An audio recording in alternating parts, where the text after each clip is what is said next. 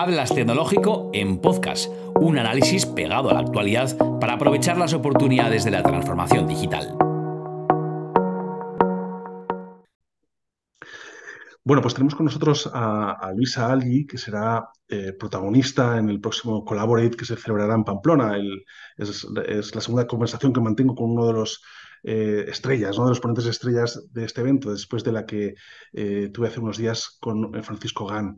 Luisa Algi juega en casa, ya es de Pamplona, es una experta en comunicación, ha sido elegida durante dos años como la profesional de la comunicación más admirada de España por Pierre Scope. Y bueno, mm, entre su trayectoria, aparte de seis años de comunicación en Vocento, ha sido eh, DIRCOM en IKEA, Iberia, y, de ahí pasó a ser presidenta de CREA. Es decir, que conoce perfectamente eh, la conexión entre los medios de comunicación, entre las plataformas que, llegan a la audiencia y, el ámbito del negocio. Ella ha estado en, esa, en, esas líneas, intermedias. Luisa, eh, encantado de tenerte. Muchas gracias. Bueno, más, mucho más contenta estoy yo de estar con vosotros y con vosotras. Muchas gracias. Va a ser estupendo porque a mí, a mí me gusta mucho cuando lo comentaba con, Pablo, cuando pensábamos Pablo Liete y yo el, el programa, eh, eh, verdaderamente nos venía mucho a la cabeza el impacto que tuvo la charla de María Izaguirre en el evento de Collaborate de Valencia, eh, a los miembros premium de Atlas Tecnológico, hablándoles de comunicación, que es un poco sacarles de su, de su zona de confort y empezar a hablar de algo que les apasiona. Eh, yo creo que dentro del, ecosistema de Atlas, pero al mismo tiempo eh, genera pues, muchas incógnitas. ¿no? yo creo que, no sé si percibes tú esta misma sensación de, necesidad de entender este, tipo, este mundo todavía. Eh, yo creo que hay mucha necesidad de entender por, por varias cosas. Bueno, yo primero voy a por delante que para mí la comunicación es estratégica porque es negocio y el negocio es comunicación. Es decir, no se puede, yo creo que no se puede crecer y no se puede hacer las cosas magníficamente bien, excelentemente bien, si no dedicamos tiempo y recursos, pero sobre todo empezamos con pensamiento a la comunicación. ¿Y qué pasa con la comunicación? Que es verdad que a la gente, y, además eh, quizás más en el sector industrial, le acerca como a una parte más chispeante de la vida, ¿no? Como más, como si fuese algo un poco más frívolo o más divertido. Y, eso efectivamente siempre genera una atracción. Además, el caso de María, que ya además es como ella en sí es un personaje y hace los temas del Festival de Benidorm. Además, ya María en concreto tiene como mucha chispa. Pero es verdad que todo el mundo la comunicación en sí, las relaciones con los medios y los públicos objetivos y notas de prensa y la notoriedad, las fotos, la estética, la belleza, todo lo que nos rodea comunicación, te genera ese atractivo y a la vez un poco de miedo. Entonces yo creo que nosotros lo que tenemos que hacer los profesionales es, oye, esto es maravilloso, vamos a quitar los miedos y vamos a hacerles una herramienta estratégica para nuestros negocios. Mm. A ver, eh, la sensación que me llevo es que un directivo, digamos, con formación de, ingeniero, por ejemplo, que hay muchos, ¿no? Que hacen su formación de MBA, eh, entiende ya el mundo de los negocios, eh, pero pero les, quizás necesitan también hacer algo de formación en, el mundo de la comunicación, ¿no? Entender el mundo de la comunicación. Yo no sé qué, percepción tienes. Mira, mi experiencia eh, profesional, bueno, desde luego eh, que falta formación en comunicación desde el punto de vista más técnico para poderle dar ese, ese rol de acompañamiento al negocio. Eso yo no he hecho la culpa a los que no la tienen. Creo que el sistema de hecho, los MBAs, una batalla que tenemos siempre de la Asociación de Directivos de Comunicación, es intentar que los MBAs incluyan la disciplina de comunicación. Pero además, y me voy a ir un poco más atrás, no solo porque es maravillosa para tu negocio, para tus equipos y para todo, es, yo siempre me gusta llevarlo todo al terreno personal. Y yo no creo que todos estos perfiles súper cualificados no tengan una relación muy cercana con la comunicación en su entorno personal. Cómo hablan con sus parejas, cómo hablan con sus hijos, con sus hijas, cómo se relacionan, cómo cuando toman una decisión. Por ejemplo, tomas una decisión en casa y probablemente si tienes familia empiezas a planear esto se lo tengo que contar así de esta manera a mi mujer, esto se lo voy a contar de esta otra manera a mis hijos, esto tiene este impacto en mi vida, esto va a pasar de esta manera, lo que puede pasar es haces escenarios, modificas mensajes, afinas momentos, buscas el momento ideal, esperas la respuesta y el feedback de lo que te digan, sobre eso modificas o mejoras. en nuestro día a día, nuestra vida está llena de comunicación. Entonces, lo que pasa en el entorno profesional es que se ha separado una habilidad puramente humana, que es comunicar, de lo que es trabajar. Y entonces, a ver, los de comunicación tenemos un rol bonito y difícil que es, no, no, vamos a hablar todos juntos. Yo, mi experiencia, por ejemplo, en IKEA, en ese aspecto que tenía al ser humano como de verdad eh, más allá de la palabra de centro de todo. O sea, el proceso creativo y industrial de IKEA empezaba en la casa de los clientes. Y la gente de, siempre lo cuento porque me encanta, la gente de diseño y de interiorismo pasaba tardes enteras en casa de clientes, que pedías permiso y te ibas a su casa. Les pedías que no tocasen nada de la casa, que la dejasen como la tenían. Y se pasaba una tarde entera tomando un café con ellos, hablando, de los armarios, viendo cómo colgaban los calcetines en el radiador. Y a partir de ahí, de un conocimiento profundo de las necesidades de esas personas empiezas tu proceso de crear tu producto, tú, tú, tú, el precio y todo lo que te hace grande luego a una estructura como IKEA. Pero todo empieza en un profundo ejercicio de comunicación y de comprensión. La comunicación no es solo unidireccional, no es lo que yo quiero contar a mi gente, no quiero contar a mis empleados, yo quiero contar a, a los periodistas, no. Cómo retroalimentamos lo que yo cuento con lo que me dicen, con lo que la sociedad espera, y eso pues son variables preciosas y muy complejas. Ya en este momento además geopolítico mucho todo más complicado. Pero esas antenas, esas antenas fuera de una empresa que ayuda a traer dentro reflexiones que te conectan con tu sociedad, eso es parte también de un equipo de comunicación o de una función de comunicación. ¿Cómo describirías el momento actual? El, el de, quizás eh, estamos poniendo demasiado, eh, demasiado atención en redes sociales, en algún tipo de comunicación muy, muy directa, muy, que, que, quizás no permite profundizar. Mm, y estamos descuidando otro tipo de comunicación. Eh, están los medios entendiendo. Que, ¿Cómo describirías un poco esta selva en la que parece que tenemos que movernos? Pues eh, fíjate, yo creo que es un poco selva y de hecho la gente que no lleva muchos años haciendo comunicación entra en un momento que es apasionante, pero que es mucho más complicado que lo que era la comunicación hace 8 o 10 años. Hace 8 o 10 años tú tenías como marca, como empresa, una relación casi con los periodistas, con tus empleados, una cosa, un ecosistema muy sencillo de, trabajar. ¿Qué pasa ahora? Bueno, ahora lo que pasa es que tienes cientos de miles de niveles de comunicación, cientos de miles de, públicos objetivos diferentes, mensajes tratados de distinta manera. Entonces, para poder llegar, y no a todo el mundo, digo, a los que tú quieres llegar desde tu negocio, que no es todo el mundo, es a quién quiero llegar. Para mí siempre importante es a quién quiero llegar y qué quiero que sepan de mí y qué quiero saber de ellos. Entonces, claro, lo que ha pasado es que esto se nos ha complicado mucho. Entonces tienes muchos públicos de interés con que además son pequeñitos. Muchas veces no es una sociedad entera, es tu comunidad, es el pueblo en el que estás, es los periodistas financieros, pero también puede ser el tecnólogo. No, tienes una variedad de perfiles muy complicados y tú tienes que tener muy claro quién eres. Y ahora hablaremos de eso. ¿Quién eres? ¿Quién soy yo? ¿Y qué quiero conseguir? ¿Y dónde voy? ¿Y cuál es mi, mi aportación al mundo? Esta es una pregunta. ¿Es yo qué aporto al mundo?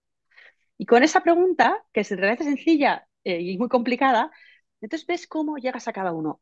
¿Qué pasa? Hay mensajes frívolos, cortos, de impacto corto, que te permiten llegar en redes sociales o que te permiten una, una relación, porque no es comunicación, una relación con las personas que están ahí. Tienes otros perfiles que requieren un nivel más cualitativo, pon que tú quieres llegar con tu historia de éxito a una escuela de negocios. Pues tú tienes que trabajar con una escuela de negocios, un caso práctico, un best practice que llaman, un caso práctico donde les das eh, la profundidad del análisis de lo que ha sido tu crecimiento de tu modelo de negocio, por ejemplo. O tienes que tener un público distinto institucional, es muy importante. Vemos que en un entorno hiperregulado, permanentemente están tomándose medidas legales que impactan a nuestros negocios. Tú tienes que tener una relación construida con esos públicos de forma que te conozcan y que sepan lo bueno que eres para tu comunidad y legislen lo, más lo mejor posible a tu favor, siempre y por supuesto con luz y taquígrafos y en el entorno eh, regulado y establecido. Entonces, ¿en qué estamos? Bueno, en un momento que requiere mucho trabajo, porque los intereses de una compañía se dirimen en sitios muy distintos. Entonces, a veces, sobre todo en el sector industrial que es muy B2B, claro, cuando tú tienes negocio y dices, no, es que yo mi maquinaria la vendo en una feria. ¿no? Tengo ya dos ferias al año y yo ahí estoy vendiendo. ¿Para qué necesito la comunicación? Entonces yo te diría, bueno, tú igual no necesitas eh, estar todos los días en el medio de comunicación. Eh, por supuesto, probablemente no lo necesitas. Pero tú sí necesitas al talento más espectacular, no solo de tu zona, sino de las provincias limítrofes y de incluso de otro país. Y esa gente tiene empresas donde elegir y va a querer elegir una que le fascine por cómo trata a las personas, por cómo se relaciona con el pueblo en el que está instalado, si patrocina o no el equipo de fútbol. ¿no? Y esa persona de veintitantos años se hace muchísimas preguntas y te hace muchas preguntas como, como empresario. Entonces tú tienes que decir, a mí igual no me interesa tanto comunicar. Bueno, Si tú quieres que la gente entre 25 y 28 con un perfil concreto se enamore de tu proyecto, tienes que llegar a ellos. Ya, entonces ahora ya vemos cómo llegas. Llego en redes, llego en prensa, llego con entrevistas, llego con visitas a las universidades, llego con ferias. Pero lo importante, y, vuelvo al principio de tu pregunta, es para mí hay que tener, por hacerlo fácil, intención y un plan. O plan e intención. Que, que, las cosas que yo haga las piense antes. No, ay, me han pedido ahora un patrocinio de no sé dónde para hacer y no sé dónde meterlo y me viene fatal, pero hombre, es que si tengo buenas relaciones con... No, tú hace falta un plan. Y eso por eso me dices, es, tan complicado, volviendo al principio de la pregunta, yo creo que es un entorno tan complejo que requiere muchas variables, tomar con muchas variables a la vez, y yo ahí imagino que hablo a muchos ingenieros que tienen temas muy complicados desde el punto de vista técnico y nosotros de comunicación tenemos una cosa complicadísima que es la humanidad pura, el ser humano en su complejidad. Y entonces necesitas un plan. Entonces siempre digo, no, básicamente un plan y hacer las cosas con intención. ¿no? Si esta foto, eh, si yo sé que el contexto esta foto la va a ver mal, perdón, si hay una foto con cinco señores, esto ya se va a ver mal, nos pongamos como nos pongamos, hombre, pues yo antes de hacer la foto, alguien me tiene que ayudar a darme cuenta de que eso me va a venir mal. Ya sé que es la realidad, ¿no? No quiero decir no estoy con esto defendiendo una pero que esa inteligencia de ver cómo está el contexto, cómo recibe mi foto, dónde la tengo que hacer, a qué medios la mando, qué pensarán las chicas, ¿no? Si estoy programando sin inteligencia artificial, necesito mujeres programadoras. Pues como vean tres fotos de mi empresa, depende cuáles, pues estas mujeres no van a querer venir. y no sé si, si, si, me explico. Sí, yo, yo, en el mercado la verdad es que veo como una especie de, gap ¿no? entre las grandes corporaciones que tienen un gran presupuesto de, para comunicación y que tienen esto interiorizado y que incluso eh, colocan a, la gente de comunicación ya casi desde el principio del proceso de diseño del producto. Sí. Y las startups, ¿no? que tienen muy bien identificado cómo, cuál es su mensaje, cuál es su intención, eh, además lo tienen muy alineado con el ámbito de marketing, y, pero esa clase media empresarial que va de, ciento, pues, de esos 50, 500 millones de, euros de facturación, ¿no? que quizás no acaba de, integrar, no sabe un poco cómo, cómo posicionarse, que ni siquiera tiene un pitch como el que pueda tener una startup, ¿no? Ahí no, no sé cómo podemos mover, porque hay, hay verdaderamente joyas en el, en el, mercado español y, y, no se acaban de comunicar, Absolutamente. Eh, bueno, esto también a veces mucho tiene que ver con que, con que sean negocios familiares. O sea, yo creo que las grandes tienen un tema clarísimo que es empresa cotizada con exigencia de mercado, con exigencia, digamos, de cotización. Y entonces eso automáticamente, la mentalidad te la lleva a un sitio. Y sabes que un, eh, te diría casi a modo preventivo, sabes que un tema gordo de reputación, por, ponerlo en términos de que se entiende muy bien el impacto en un negocio, tienes que tenerlo trabajado mucho antes. los problemas de reputación no, son de comunicación, son de comportamiento. Y entonces las grandes empresas aseguran que los comportamientos son buenos, a base de mucho compliance, mucha parte técnica, y luego siempre una buenísima comunicación que te hace estar en sintonía. Luego hablamos de cuánta sintonía tiene el, el, sector de la banca, por ejemplo, que ahí sufre también mucho, pero tienen mucha inversión. Las startups tienen también un tema de financiación en general encima de la mesa muy importante. Entonces, ellos que saben que si están en rondas, si no están en rondas, si necesitan levantar capital, no, están formados por gente con unos perfiles muy... Entonces, estos ya están en un ecosistema de hipercomunicación, donde saben además que están compitiendo por financiación con otras empresas que entonces tienen que ser sí o sí sexys y atractivas. Por poner un punto que yo creo que es muy importante a la hora de cómo trabajar la comunicación y el marketing de la mano. Y claro, en medio, y tú lo señalas bien, hay mucha empresa familiar. ¿Qué pasa? Que, que yo entiendo que en general a los propietarios les suele costar mucho comprensiblemente hablar de ellos, suelen ser gente como bueno, mucho, hay valores detrás, hay humildad detrás en muchos casos. Hay, hay seguridad en, algunos terrenos, no se quiere saber cuánto, porque si esto cuento mucho, entonces ya se sabe lo que yo tengo o lo que yo soy. Entonces hay factores humanos, vuelvo vez a la humanidad, que hacen que eso sea particularmente complicado. Eh, para mí, ¿cuál es el cambio de mentalidad? Y meto la palabra cambio porque no de ninguna manera. ¿Cuál es el cambio de mentalidad? Es entender que esto ayuda al negocio, que yo puedo hacer una comunicación delicada, cuidada, sutil, estructurada y, no poner en, riesgo ni los valores, ni la discreción, ni muchas de las cosas de las empresas que estamos hablando. ¿Qué quiere decir eso? Que cuando decimos comunicación, en la mente del receptor es empiezo mañana a salir en los medios de comunicación todo el rato. Y eso no es así. Simple lo que digo es, es no tenga una empresa con esos niveles de facturación, con esos niveles de empleados y con ese nivel de imagen, tiene necesidades que la comunicación puede solventar.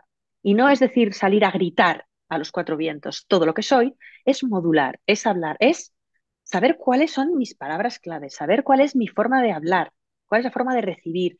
Hay muchas cosas pequeñas. Entonces, yo creo que tenemos los de comunicación que ayudar a todas esas compañías a decir, no, es que no os asustéis, nosotros no queremos, no, queremos aquí que salgáis a pecho descubierto a contar todo lo que hacéis. Pero en muchos casos son modelos muy inspiradores, la mayoría. Eh, compañías que toman, no sé, en la época, o sea, yo conozco ejemplos de empresas industriales de esos tamaños que en la época de, la, del coronavirus han tomado unas medidas de acompañamiento a la gente que trabaja ahí. O sea, el sector industrial hace cosas maravillosas y además tiene un tema que es muy bonito, que es la tangibilidad. Y me explico, es un sector que tiene los productos. Entonces, una economía donde la gente está acostumbrada a que no hay tiempos, ¿no? O sea, yo, cuando tú consumes en el mundo digital, todos son apps, ¿no? Me descargo, pago, me descargo, tengo inmediatez, esa cosa. Y de repente es un sector donde el tiempo es importante, los plazos son los que son, el transporte de los bienes, el tiempo de diseño. Es, un poco ir a, contracorriente, ¿no? En un momento como el actual, ¿no? Justo. Y, a la vez sabemos que es definitivo para, para la fortaleza económica de una comunidad, de un país a mí me interesa un poco reflexionar también sobre este momento actual, ¿no? O sea, qué, qué tipo de, mensajes compran los medios, ¿no? Y, de alguna forma, eh, hasta qué punto, bueno, eh, no, sé cómo, porque a mí, a mi percepción es que se está dejando un poco de lado el, mensaje de calidad en, detrimento de, otro mensaje, ¿no? El, peso que tiene ya el clickbait en las en la home de, las, eh, de todos los grandes medios es tremendo. estamos hablando de un 70%, 75%. Tremendo. Eso es, eso es, una barbaridad, ¿no? Al final condiciona mucho el, tipo de mensaje. Yo no sé si ahí eres pesimista o si tú crees que al final acabaremos dándonos cuenta de la importancia que tiene la, calidad del mensaje, porque claro, yo por ejemplo, eh, si, ponte, pongámonos en, el lado del, directivo de empresa, ¿no? Que tiene que decidir, bueno, yo tengo un medio que a lo mejor llega a menos gente, pero me va a dar muy bien la, la información, con mucha calidad o tengo otro medio que a lo mejor llega a mucha gente, pero mm, sé que el producto que, no va a explicar las cosas con la misma calidad. Entonces, ¿qué hago? Bueno, te diría que, tengas un plan, porque en algunos momentos querrá llegar a, ese público de calidad donde quiero contar las cosas de una manera y a veces que querrá llegar de otra manera a otros públicos. Yo soy optimista por naturaleza. Entonces, es verdad que las portadas de todos los medios y de todo, eh, lo que predomina son las preguntas y respuestas que los que venimos de periodismo clásico sabemos que un titular con pregunta es una ofensa al lector. Y nos lo han dicho desde pequeños, nos decían, oye, tú tienes que dar la respuesta, no la pregunta. Él te hace la pregunta tú das la respuesta. Y ahora es, ¿quiere usted saber cuánto? Sí, voy. Ah, no. ¿No? Entonces, y además tengo que leérmelo entero porque hasta el final no me... esto es, eso es una broma. Entonces yo creo que eso en algún momento dejará de funcionar. Esto yo estoy convencida. Y entonces, y hay otra cosa que esto es muy importante, pero el 80%, 80% de las informaciones que publican los medios de comunicación tienen su origen en departamentos de comunicación y en agencias de comunicación. Lo cual quiere decir que si no estás trabajando eso desde un punto de vista profesional, solo tienes margen para que en ese 20% que funciona con otros resortes distintos eh, puedas encontrarlo. Entonces, yo, ¿por qué? Y, esto quiere decir que es, no es, para mí no es manipulación, es que cuando tú sabes quién eres como empresa, como colectivo, como organización, sabes tus mensajes importantes, los tienes ordenados, sabes a qué público vas con unos, con otros, y eso lo trabajas conociendo los resortes de los medios, a los periodistas de la forma tradicional. Entonces eso crea, eso funciona. ¿Qué funciona ahora? Mira, ahora funciona mucho todas las empresas que hacen algo ejemplar. O sea, parece mentira. O sea, funciona muy bien salirte de la media. Entonces, por ejemplo, hablando de sostenibilidad, que ahora es un tema que todo el mundo tiene encima de la mesa.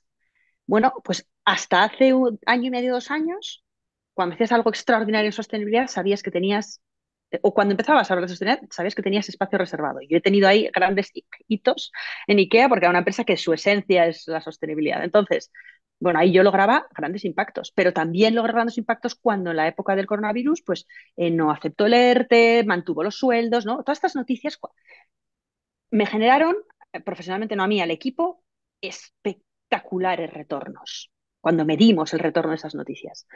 ¿Qué es lo que tú decías? Que es lo maravilloso que como directora de comunicación yo siempre he estado en el comité de dirección. O sea, yo siempre he estado desde el principio de las decisiones. Entonces, cuando había un tema donde estaba el negocio y yo y teníamos diferentes opiniones, oye, ahí nos sentábamos hasta entender, por qué, porque una marca que entiende muy bien la reputación tiene que tener mucho cuidado con cómo que puede, ¿no? Si oye, si tomo esta medida de negocio, ¿qué puede pasar? ¿no? ¿Hay algo malo que puede pasar? Yo creo que va a pasar esto. Yo soy muy miedosa, pero los de comunicación somos muy riesgo cero, y entonces yo ya he aprendido a no, bueno, yo paso a riesgo 20, no me, no me importa a cambio de apoyar el negocio, pero tú me das esto para evitar un riesgo reputacional.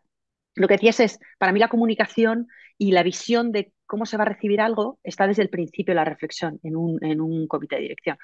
Entonces, ¿yo qué veo? Veo esperanzas porque creo que lo que se nos complica a la hora de trabajar también nos facilita, por ejemplo, las crisis. Tú antes tenías una crisis, algo gordo que te pasase, y, morías, porque estabas en la portada de un periódico nacional y estabas, bueno, no morías, pero sufrías una barbaridad. Hoy, como las audiencias están más divididas, como todo está más repartido, tu impacto incluso de una... O sea, el, bueno hay que trabajarlo más y el malo en realidad está minimizado. Porque ya si vas a portada de un periódico, salvo que sea una cosa muy, muy, pues no vas a otro, y lo puedes gestionar mejor y estos medios van por aquí, y entonces yo hago por el otro lado una estrategia envolvente con otros. Entonces, por ejemplo, eso tiene ventajas. Tiene ventajas a la hora de gestionar las crisis. Lo que sí que es verdad es que eh, sí, o sea, que, que, hay cosas que no están muy bien, pero hay que buscar la vuelta y la tiene. O sea, yo lo que creo es que hay vueltas y que hay cosas distintas y luego hay mucha desintermediación. Yo directamente me comunico con aquellas personas o colectivos con los que quiero tener una relación cercana. Yo creo que, también eh, la importancia del contenido, ¿no? En, el evento de, en el CES de Las Vegas, a mí me gustó mucho un, directivo eh, de una empresa norteamericana que decía que las nuevas startups son es el contenido. Entonces, porque la, tecnología se está democratizando y realmente lo que, lo que diferencia a las empresas es, el contenido. Yo, yo a veces tenía la experiencia de que eh, había una empresa que me contrataba un brand de content y, decía, eh, te lo hago yo, vamos a hacerlo bien, ¿no? Vamos a contar bien las cosas. No tiene por qué dejar de ser interesante por el hecho de... Y, y decían, no, no, te paso el texto. Y el texto era infumable, ¿no? Al final infumable. encontrabas con cosas que decías, pero bueno, eh, ¿por qué tiene que, eh, aunque sea un, contenido que esté, que esté patrocinado, ¿por qué tiene que ser malo, ¿no? la importancia del contenido. De hecho, ahí hay un factor, yo creo que va a ser una conversación que es muy interesante, que es la de la confianza. O sea, al final es zapatero tus zapatos. Entonces, yo sé hacer esto y no sé hacer esto otro. Y tú sabes hacer textos atractivos y no sabes hacer otra cosa. Entonces, a veces pasa mucho en los pasos de comunicación que es, no, es que yo quiero decir exactamente esta palabra. Es que sepas un palabra técnico que no va a llegar a nadie, que a ti te encanta oírlo, pero que fuera de este entorno no es comprensible o no acerca. Entonces, eh, eso, es, eso es una razón, de, eso es confianza. Y entonces hay que ver cómo también logramos que la persona tú no sepa. Y yo, yo quiero, quiero que salga esto así.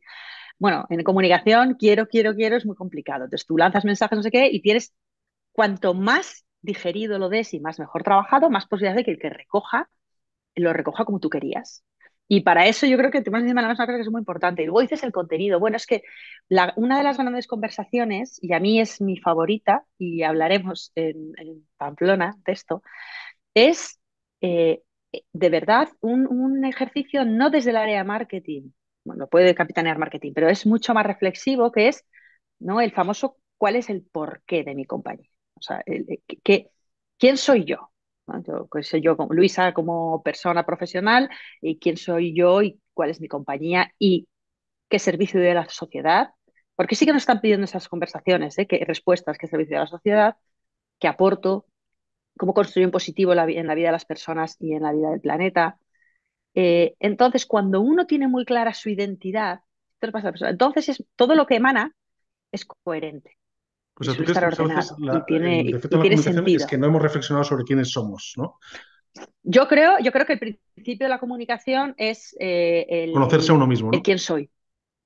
Bueno, absolutamente. Es, todos tenemos, pues las empresas son unos organismos vivos eh, como las personas. Y entonces tienen sus DAFOS que los hacemos para el negocio, pero es que esos son mi propia personalidad. Esto me digo yo.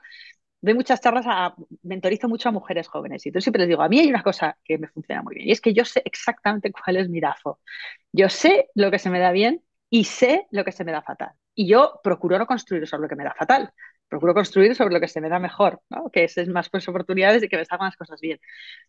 Y entonces construyo con eso, con quién soy, qué me gustaría ser y qué quiero conseguir, que son preguntas, pues, pues, mira, o de autoayuda o de filosofía, cada uno como lo quiera ver, pero son preguntas filosóficas y profundas. Es decir, yo como empresa, ¿qué soy? No qué hago, ¿no? Y que esto es una cosa, es, no, yo hago una máquina. No, lo que haces ya lo sé. quién eres, ¿no? ¿Qué te mueve por las mañanas? O sea, ¿qué, qué, hace que seas especial? Y ahí voy a lo de especial y única, porque todos somos especiales y únicos. No hay dos empresas iguales. Un ejemplo muy tonto, un día me, estaba con unos que me contaban, es que nosotros somos como el McKinsey de no sé qué. Yo decía, pero ¿cómo uno se puede definir ¿no? Como otra persona, pero con diferencias. Digo, pero ¿no veis que no funciona? Es como si digo, no, yo soy como Eugenio, pero tengo pelo largo, soy chica, no sé qué que no tengo nada que ver contigo y es imposible, ni, ni aunque tuviese una hermana. Entonces yo creo que antes de, cualquier, de lanzarnos a contar, de lanzarnos a, gritar o a, llegar, a mandar mensajes, hay que poner un poco de cabeza y de orden, porque si en esa representación de quién soy yo sale que yo soy austero, que es una palabra maravillosa y que ayuda mucho a hacer presupuestos ajustados, gastar lo adecuado, tratar el dinero que es maravilloso, entonces tendré que ser austero en muchos aspectos, entonces tendré que ser más creativo. si no tengo recursos económicos, tendré que tener de otro tipo, pero entonces lo que no puede ser es austero y poco innovador, porque entonces no funciona. Pero si es austero y muy innovador, pues dar con estrategias de comunicación, por ejemplo, nuevas. Pero yo estoy de acuerdo contigo que el éxito total de la comunicación es conocerse muy bien como compañía. Bueno, y una última cuestión, porque eh, verdaderamente en el Collaborate de Pamplona vamos a hablar de sostenibilidad, pero también de esta nueva visión de la empresa como ecosistema. Lo comentabas tú también un poco al principio, ¿no? De que antes era mucho más sencillo todo el mensaje, pero ahora ya hay que considerar que verdaderamente la imagen de una empresa ya no es, eh, ya no es algo que dependa de ella solo, sino que contribuyen a crearla los clientes, eh, los trabajadores, el canal de distribución, los proveedores, ¿no? Entonces, esta visión de, entonces, ¿esto cómo se gobierna? Porque al final uno, manda en su casa, pero en otras casas ya es mucho más complicado, ¿no? Eh, eh, bueno, primero, o sea, yo creo que, eh, totalmente cierto. O sea, esto es un ya ecosistema. Me encanta la palabra porque ya te da una idea de la complejidad y qué es. Entonces, yo creo que hay una cosa importante que es primero pensar y dedicarle tiempo. Entonces, como ya no se puede vivir igual, porque no se vive igual, todas las cualquier decisión que se tome en una compañía es susceptible de tener un alto impacto en muchos públicos, o bajo o medio, pero un impacto. Con lo cual, yo creo que es importante tener a alguien, a mí me encanta que sea gente de comunicación, pero puede haber gente que tenga esa capacidad en los comités de dirección, que haga preguntas adecuadas, preguntas incómodas, que se ponga en la posición del que recibe esa decisión, el que recibe, ese, porque hay que entender, y eso no que y, o sea, eso es más difícil porque a veces tienes que repensar tu, planteamiento, tu producto, tu tal, pero, pero al final eh, eso te va a llevar para mí, ¿sabes qué? Hacerlo bien. Ya te diré, eh, ¿cuál es la clave? La clave es hacer las cosas bien. Y hoy hacer las cosas bien supone tener siempre presente y cuidar a las personas del planeta. Entonces, digo por hacer la historia corta, es un ecosistema, es de alta complejidad, pero básicamente con buenos comportamientos haciendo el bien, el negocio va a ir bien. No tengo ninguna duda. Lo que pasa es que el bien, eh, entonces es una pregunta. ¿Esto en qué aporta? ¿Qué, aporta a los demás? ¿Qué construye? ¿Qué bien trae? ¿Cómo mejora la vida de alguien? ¿Cómo mejora la vida de otra empresa? ¿Cómo soluciona un reto que había? O sea, para mí es efectivamente complejidad de ecosistema, eh, preguntas incómodas y preguntas poderosas a todo lo que planteamos encima de la mesa y desde luego hacer el bien y pensando en el impacto positivo en personas y en planeta siempre digo, hay que, hay que ser muy fiel a los fundamentales. Eso es un poco una cosa, porque eh, un día de repente, o sea, hay Internet, Internet no hay quien lo entienda. Es decir, hay veces que es muy difícil de prever. De repente las, audiencias cambian o dan, dan unos bandazos que dices, ¿esto cómo es posible? ¿no? Y, y, los que hemos trabajado en medios nos hemos encontrado con esto, que de repente una noticia que tú crees que es fantástica, pues eh, tiene menos impacto y otra que tiene, te parece más churro, pues de repente es y, entonces eh, hay que ser fiel a los fundamentales, que es un poco lo que tú estás comentando, ¿no?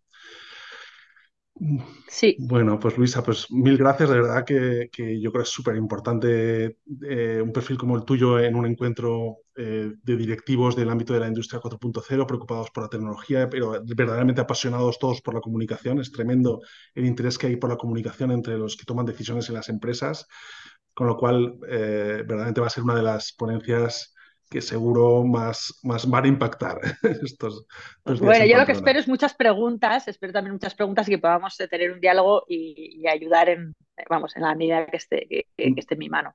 No creo que te quedes sola ni un, ni un, ni un segundo esos días, porque seguro que se te acerca gente a preguntarte cosas. Muchas gracias, Luisa. Nos vemos en Pamplona. Estupendo, muchas gracias a ti y a vosotros. Hasta luego.